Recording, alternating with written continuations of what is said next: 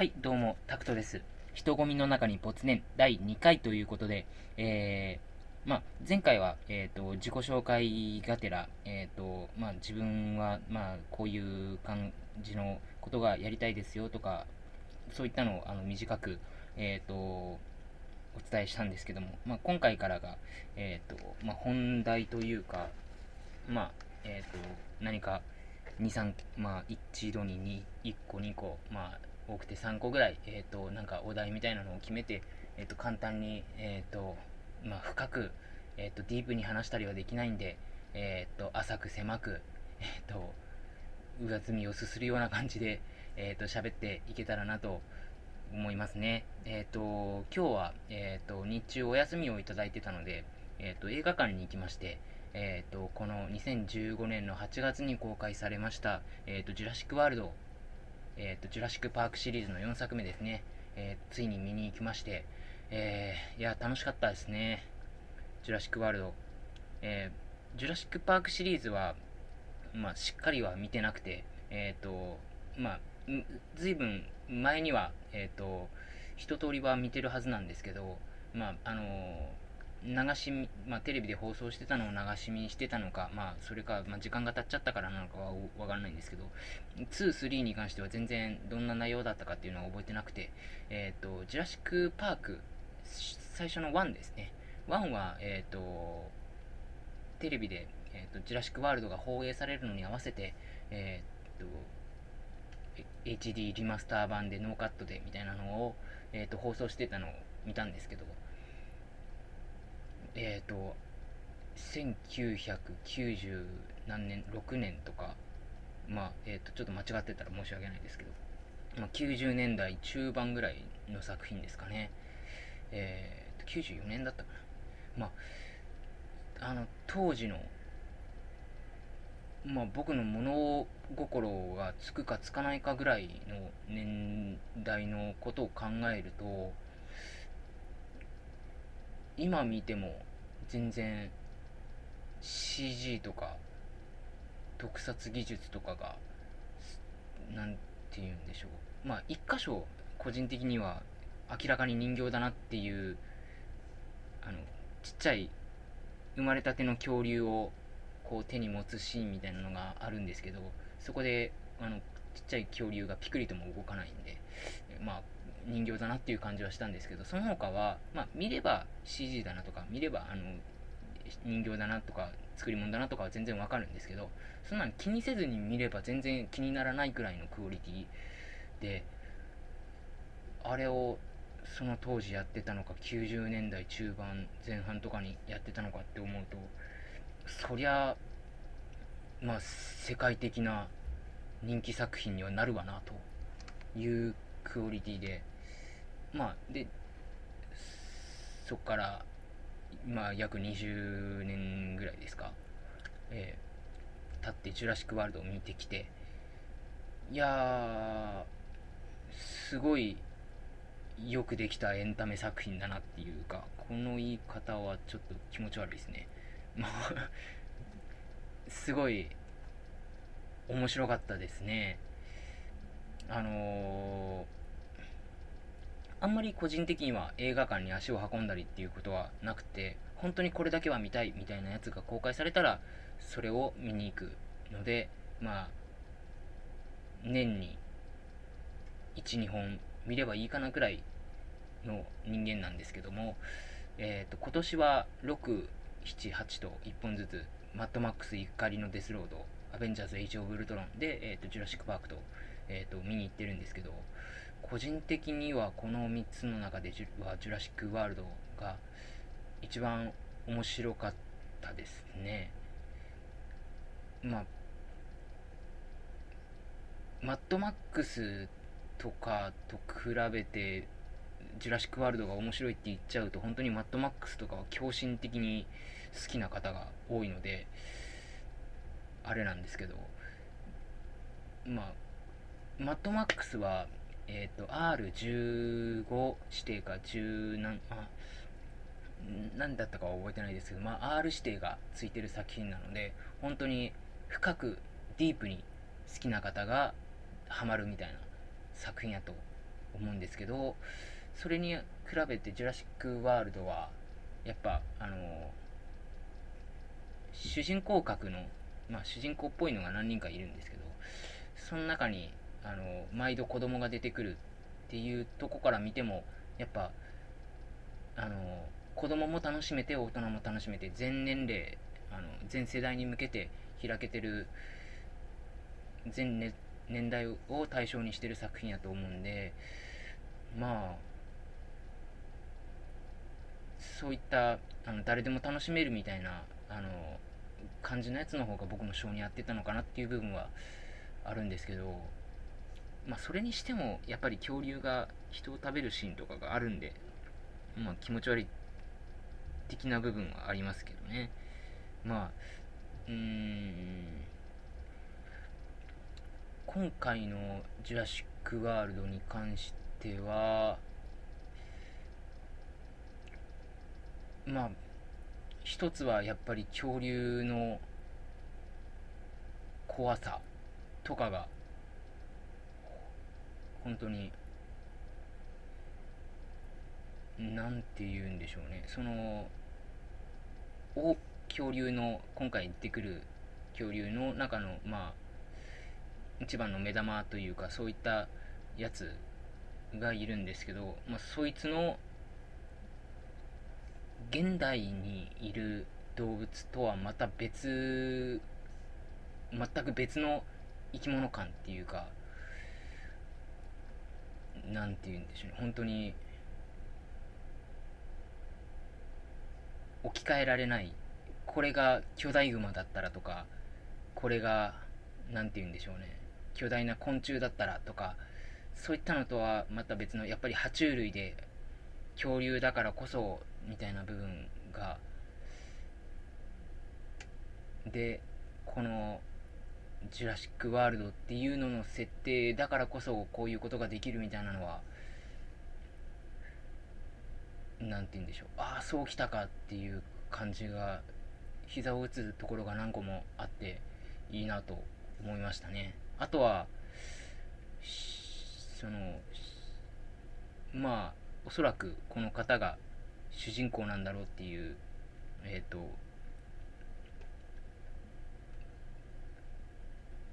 恐竜の飼育係のお兄さんみたいな あの人がいるんですけどまあその方がやっぱそのキャラクター力人間力みたいなのでこの引っ張っていく感じがやっぱ良かったですね。あの、クリス・プラットさんっていうガーディアンズ・オブ・ギャラクシーのスターロード役をやって有名になった方ですね。マーベル・シネマティック・ユニバースって言われてるえっ、とアベンジャーズとかのアイアンマンとかキャプテンアメリカとかですねのシリーズに出てくるキャラクターの中であのそのアメコミヒーローとか結構好きなんで詳しくはないですけど映画化されれば見に行くくらいにはほぼ必ず見に行くくらいには好きなんですけどその中でもキャプテンアメリカとスターロードはもう僕はこの2人に挟まれてもねこの2人に全裸のこの2人に挟まれたらもう幸せで死ねるっていうくらい好きなんで、えー、もうこの2人になら抱かれたいみたいな感じなんでまあそのクリス片割れのクリス・プラットさんが特にガーディアンズ・オブ・ギャラクシーの時は宇宙が舞台っていうのもあったり、まあ、長袖を着てるっていうこととか機械をいじってることが多いっていうのもあって、まあ、それと比較した時にジュラシック・ワールドの方はまあ終始腕まくりをしてでしかも舞台が熱帯ジャングルとかが多いようなところが舞台なんでほぼ常に汗で湿ってる感とかがあとは個人的にガーディアンズ・オブ・ギャラクシーと比べて若干こうムチムチ度合いとかが増えたんじゃないかなっていう感じにも受けられてもうその部分でもこうグッときましたね。おーと。いいぞもっとやれ感がね。はい。良かったですね。うん。そうですね。まあそのマーベルの話が出てちょっと出てきたんでそのついでに言うとその7月に見に行った「アベンジャーズ・エイジ・オブ・ウルトロン」なんですけどこのマッドマックス・アベンジャーズ・ジュラシック・ワールド3つ見た中でこれがちょっとねあんまり個人的にはよろしくなくマッドマックスを見てその興奮冷めやらぬ数週間後に見に行ったっていうのとかあとはそのアメコミヒーロー系特にそのアベンジャーズのシリーズがすごく好きなんで期待して期待してついにアベンジャーズの2作目来たって思って見に行ったっていうのもあってあんまりその期待を超えてくれなかったというか期待よりまあ期待超えなくてもこのくらいはって思ってたのにちょっと下に行っちゃった感じがありましてアクションの面だけで言うとそのアベンジャーズシリーズの前々作キャプテンアメリカウィンターソルジャーっていうのとかからのキャプテンアメリカのアクションのキレとかがそのまま引き継がれててもうすごい良かったんですけどストーリーの特にやっぱ映画っていう単体にするときに限られた尺の中でいろいろこういうアベンジャーズだったら、まあ、何人もヒーローが出てきてすごいいろいろわちゃわちゃするわけですから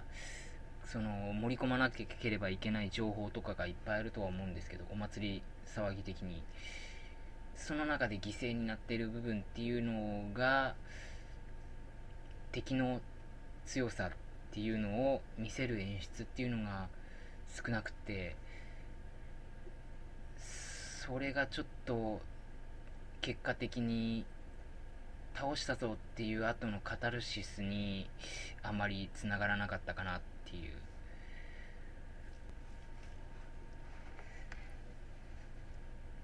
例えばですけどキャプテンアメリカっていうのはまあ超人結成っていうちょっとあの言い方悪いですけどドーピング的なことをして普通の人間よりは強いっていう設定なんですけどそれでもあの人間の域を超えてはないというかまあオリンピックに出れば全種目金取るくらいみたいな言い回しをどっかで見たことがあるんですけどまあそんな感じで人間離れしてるっていうのとはな人間を超越してるっていうのととは違うっていうぐらいのバランスのキャラクターなんですけどそれとその今回出てくる敵のウルトロンっていうのがほぼ1対1で戦うシーンがあるんですけどウルトロンの方はロボットで手からビーム撃ったりまあなんだったら飛べたりする、まあ、アイアンマンのもっと上を行ってくれないとおかしいぐらいの設定なんですけどそれと1対1で戦ってでまあウルトロンの方が若干押してはいるんですけどなんて言うんです設定的にはもう一発で圧倒してくれないとおかしいくらい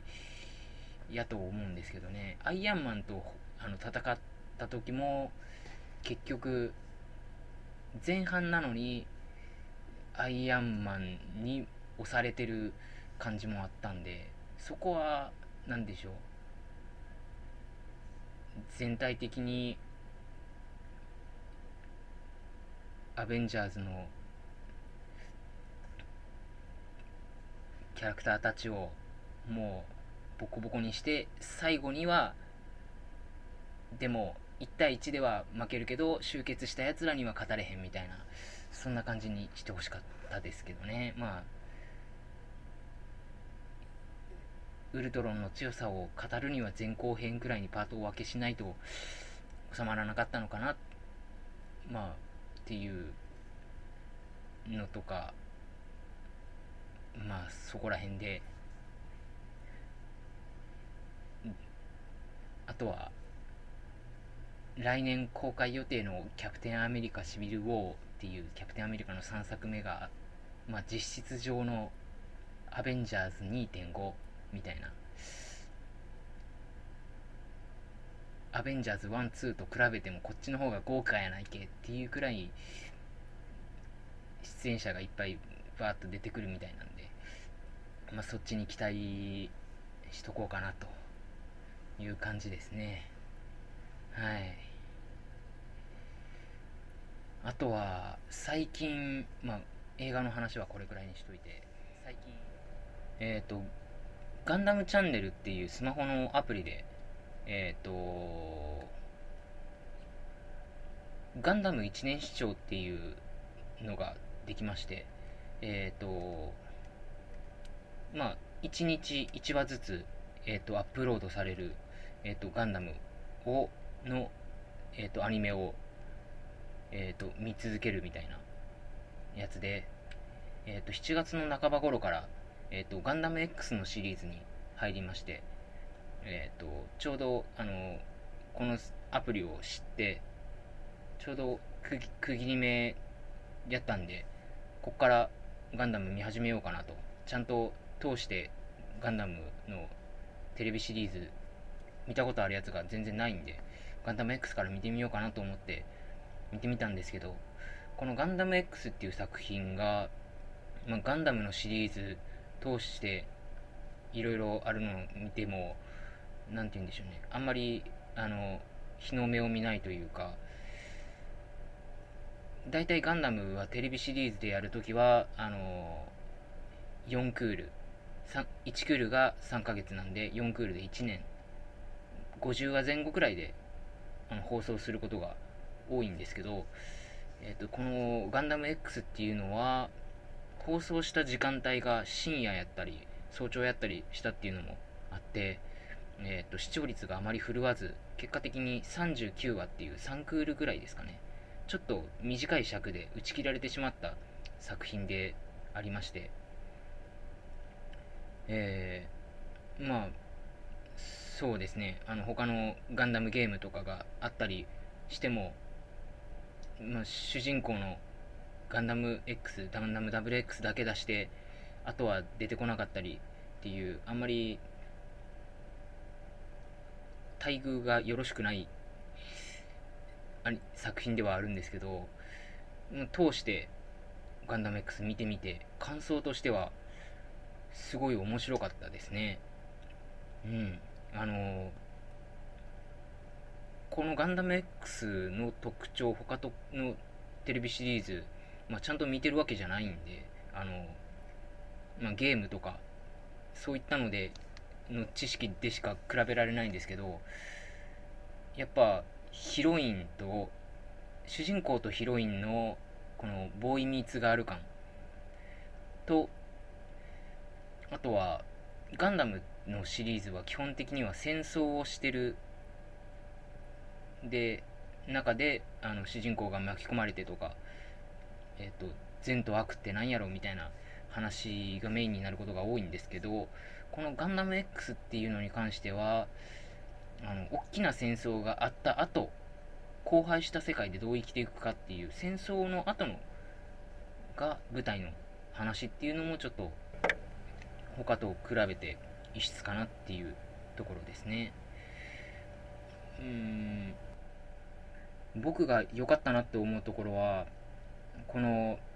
ボーイミーツガール感この主人公とヒロインがもう両思いで本当にこうだんだんだんだん深く信頼し合っていく関係っていうのとその何て言うんでしょう。まあありきたりではありますけど主人公の成長とかそういったのをやっぱこの長いスパン39話っていうまあ最近のアニメとかやったらワンクール123話とか長くても24話とか2 5 6話とかで終わるものが多い中でこんだけの長い尺で見てでやっぱりその深く感情移入とかがやっぱり長い分できるっていうのとその中で期待を裏切らずずっとこの純粋な絆で結ばれてる2人を見てると心洗われるなっていうかやっぱこのボーイミーツガール感いいなっていう。あのー、僕の今26の僕の世代で言うと中学校ぐらいの時に今から十何年かくらい前に、えーと、エウレカセブンっていう作品がありましてこれも、えーと、大体1年前後くらいの、えーと、期間で放送されてて、えー、まあロボットものででボーイミーツガールえっ、ー、と中学生ぐらいの年齢の男の子とまあ同年代くらいでちょっと訳あり特殊な能力を持ってるヒロインとが純粋な愛で結ばれていくみたいな。でその2人を巻き込んでいろいろとな冒険が繰り広げられていくみたいなこの僕が見てないだけかわかんないんですけど最近のアニメはあのいろんないっぱい女の子が出てきてみたいなあのえっ、ー、と何て言うんですか。一夫多妻制じゃなくてハーレムものハーレムものが多いと思うんですけどやっぱ個人的には決まったヒロインがいて決まった主人公がいてでなんか純粋に愛し合うっていうよりはなんか個人的には信頼し合う関係っていうのがやっぱり見てて心地いいなって思いますね。本当にガンダム X の主人公のガロード君は常に前向きで常にもう名前がそうですけどね。あのわ我が道を走るっていう意味からの文字りでのガロードランっていう名前なんでもう名前の通りの主人公とそれを何て言うんでしょう。献身的にまあ支えるというよりは見守るヒロインのティファ。いやティファは可愛いっすね。はい。金井美香さんの声はいいですね。金井美香さんの声。えっ、ー、とい有名なところで言うと楽しいムーミン一家のフローレンとかねヒロインのあのムーミンの格好に色がちょっと黄色っぽくって前髪がついてて足にアンクルをつけてるっていう。僕は別にその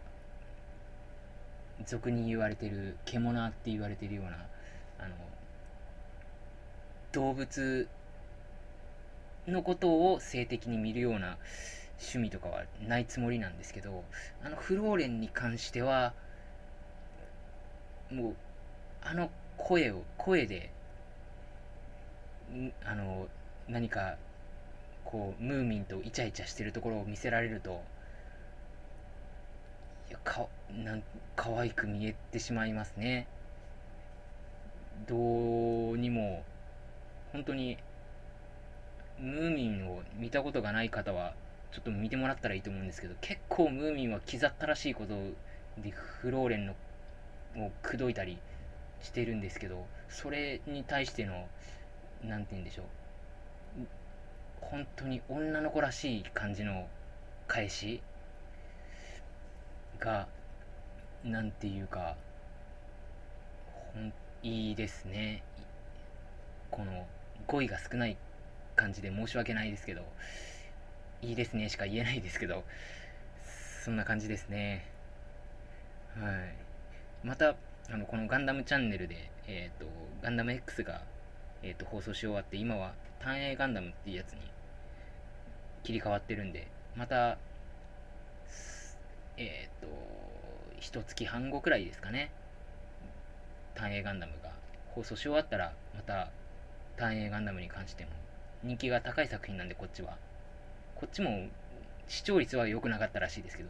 後々から人気がこう上がってきた作品ではあるのでまあこれの感想も言おうかなと。まあ現段階ではまだ3話4話くらいまでしか見れてないですけど主人公のロラン君が可愛いっていう。かっこいいじゃないですか。可愛いっていうねあのまあ声を当てられてる声優さんも、えーと、女性のパクロミさんっていう方でで、まあ、見た目も本当に褐色の肌なんですけどあの肩につかないくらいまで髪の毛が銀髪の髪の毛があってで、中性的な見た目なんでもう可愛いですね。なんか今日はアベンジャーズのキャプテンアメリカとスターロードに挟まれたいとか、ロラン君が可愛いとか、なんかそういうことしか言ってないですけど、あ、でもあのティファちゃんが可愛いっては言ってるんで、ティファディールが可愛いとは言ってるんで、まあそこら辺は大丈夫かな。まあ、そんな感じですね。えー、まあ、今回第2回は、えっ、ー、と、このくらいにさせていただきます。では、え、ー、と、最後に簡単に、え、ー、と、告知だけ。えっ、と、私、タクトは、えバンド活動もさせていただいておりまして、えっ、と、オルカというバンドでベースを弾かせていただいてます。えっ、と、こちらのオルカ、えっ、と、ツイッターもやっておりまして、アットマーク、ORCA、アンダーバー、INFO、アットオルカ、アンダーバー、インフォで、えっ、と、ツイッターも、えーと、告知の、えーと、ライブ告知の、えーと、ツイッターなどもやっております。えー、とそれとですね、えー、と8月31日、2015年8月31日に、えー、と大阪は心斎橋のアトランティクスということで、ところで、えー、と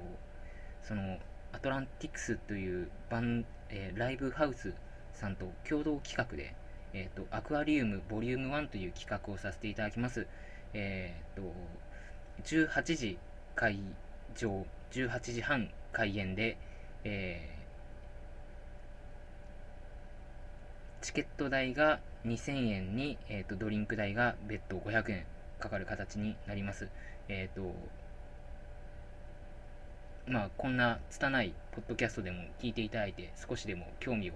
持っていただけるようでしたら、えっ、ー、と、どうぞ、えーと、足を運んでいただけると幸いです。えーと、あとはですね、えーと、こちらの、えー、人混みの中にポツネンに関しても、えー、と何か、えー、とご意見、ご感想とか、あとはこういうことについて話してっていうようなあのことがありましたら、えー、とサイトの方まで、えー、とアクセスしていただいて、えー、と感想、コメントなどあのいただければ幸いです。はい。では、また次回よろしくお願いします。